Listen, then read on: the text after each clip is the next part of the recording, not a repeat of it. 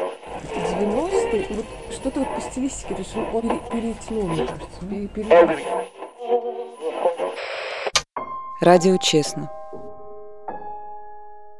Я с детства избегала отвечать на вопрос, кем хочу стать. Я хотела кататься на велосипеде, рисовать на асфальте, делать свистульки из стеблей одуванчиков. Это были очень-очень важные дела, занимавшие меня целиком. Взрослые своими разговорами о будущем как будто ставили это под сомнение. В общем, чтобы отвязаться, я говорила, что хочу стать директором. В детском саду директор сидела в отдельном кабинете и занималась чем-то загадочным. Воспитательницы ходили мимо него на цыпочках. Мне это нравилось. В лицее, наконец, сделала над собой усилие, но честно ответить на вопрос, кем хочу стать, не смогла. У меня все получалось. Я с интересом изучала и гуманитарные, и точные, и естественные науки. Из психологических тестов следовало, что у меня средние показатели по всем параметрам, кроме воли. Моя воля зашкаливала. Словами не описать, как я расстроилась. В людях я прежде всего ценила ум, воображение, вкус, все то, чем сама была не особенно одарена. Я убивалась до тех пор, пока психолог не отвела меня в сторонку и не сказала, что с таким уровнем воли я могу развить себе любое качество до какого угодно уровня. Любое, не поверила я. Ага, и ни в чем себе не отказывайте, подмигнула психолог. Помню, как однажды на уроке географии речь зашла о первооткрывателях. Мы были уже в восьмом классе, и учительница сухо и жестко описала все ужасы их путешествий. Они могли только догадываться о том, куда направляются. Их ждал совсем еще неизвестный мир. Я однажды проснулась во сне, и тогда на уроке вдруг вспомнила это ощущение, когда открываешь глаза, а вокруг все чужое совершенно. У меня даже вспотели ладони. Я словно снова перенеслась в тот сон, огляделась и сделала свой первый маленький шаг. Мне стало и страшно, и весело, и интересно, и в то же время я почувствовала себя. Я запомнила то ощущение, но не знала, как его назвать. И вот учительница подсказала слово. Первооткрыватель — это я. Именно я, моя суть. Меня не волновало, что все материки открыты и подробно изучены, ведь оставались еще океаны, космос, жизнь, любовь каждый день. Я победила в областной олимпиаде по географии, и в университет меня взяли без экзаменов. Пока мои друзья переживали и учили билеты, я скучала и томилась. Освободившись первой, я тупо ждала, когда освободятся остальные. Лето смотрело в мои окна, ничем не заполненное, и от этого взгляда мне было не по себе. Однажды я, как обычно, вышла из дома без всякой цели и, проходя мимо ларька, вдруг остановилась и купила свою первую сигарету.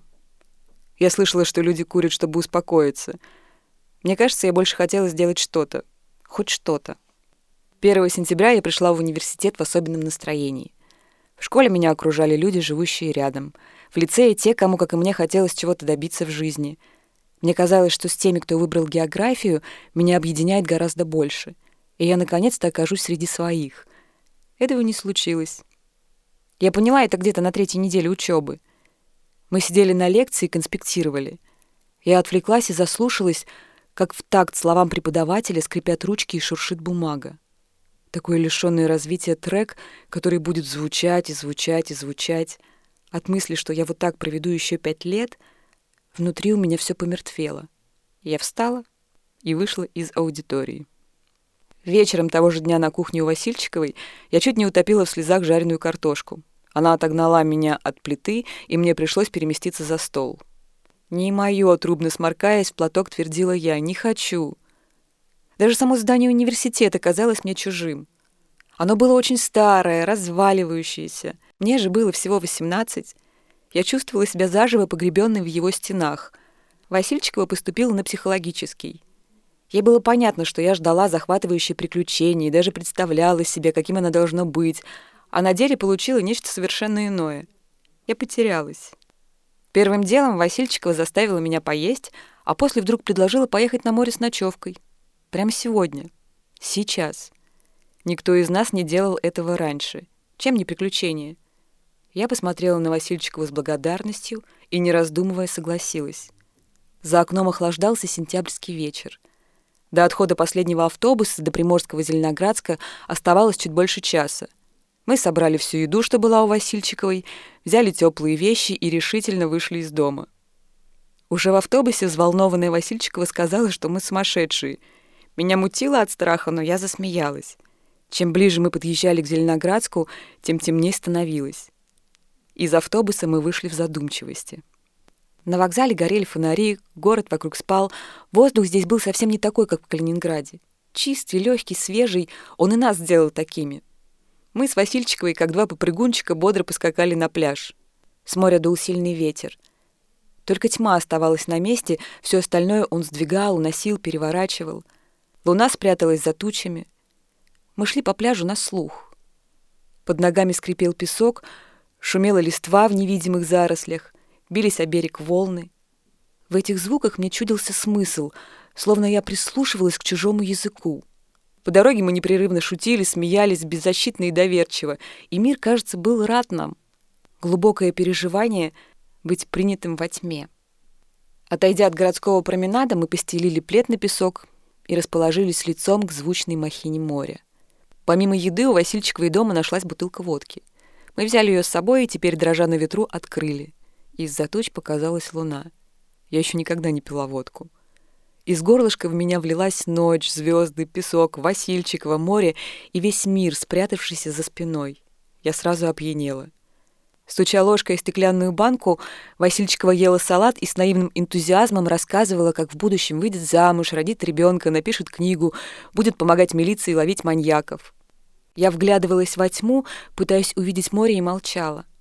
О своем будущем у меня было очень смутное представление. «Потерпи», — обняла меня пьяненькая Васильчикова, «все у тебя еще будет. И большое приключение, и вообще...»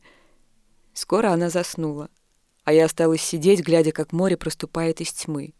Утром в золотой солнечной оправе оно стало нежнейше голубым и тончайше тонким, словно ткань, закрывающая чье-то невинное чистое сердце. Я продолжала ходить в университет.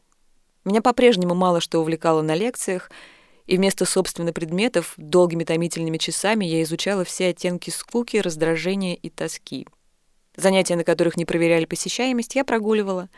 Это странное бессмысленное время все росло и росло, и к сессии превратилась в огромное, жаждущее моей крови чудовище. Я с ужасом ждала его приближения, пока не научилась у однокурсников делать шпоры. Так мне удалось сбежать.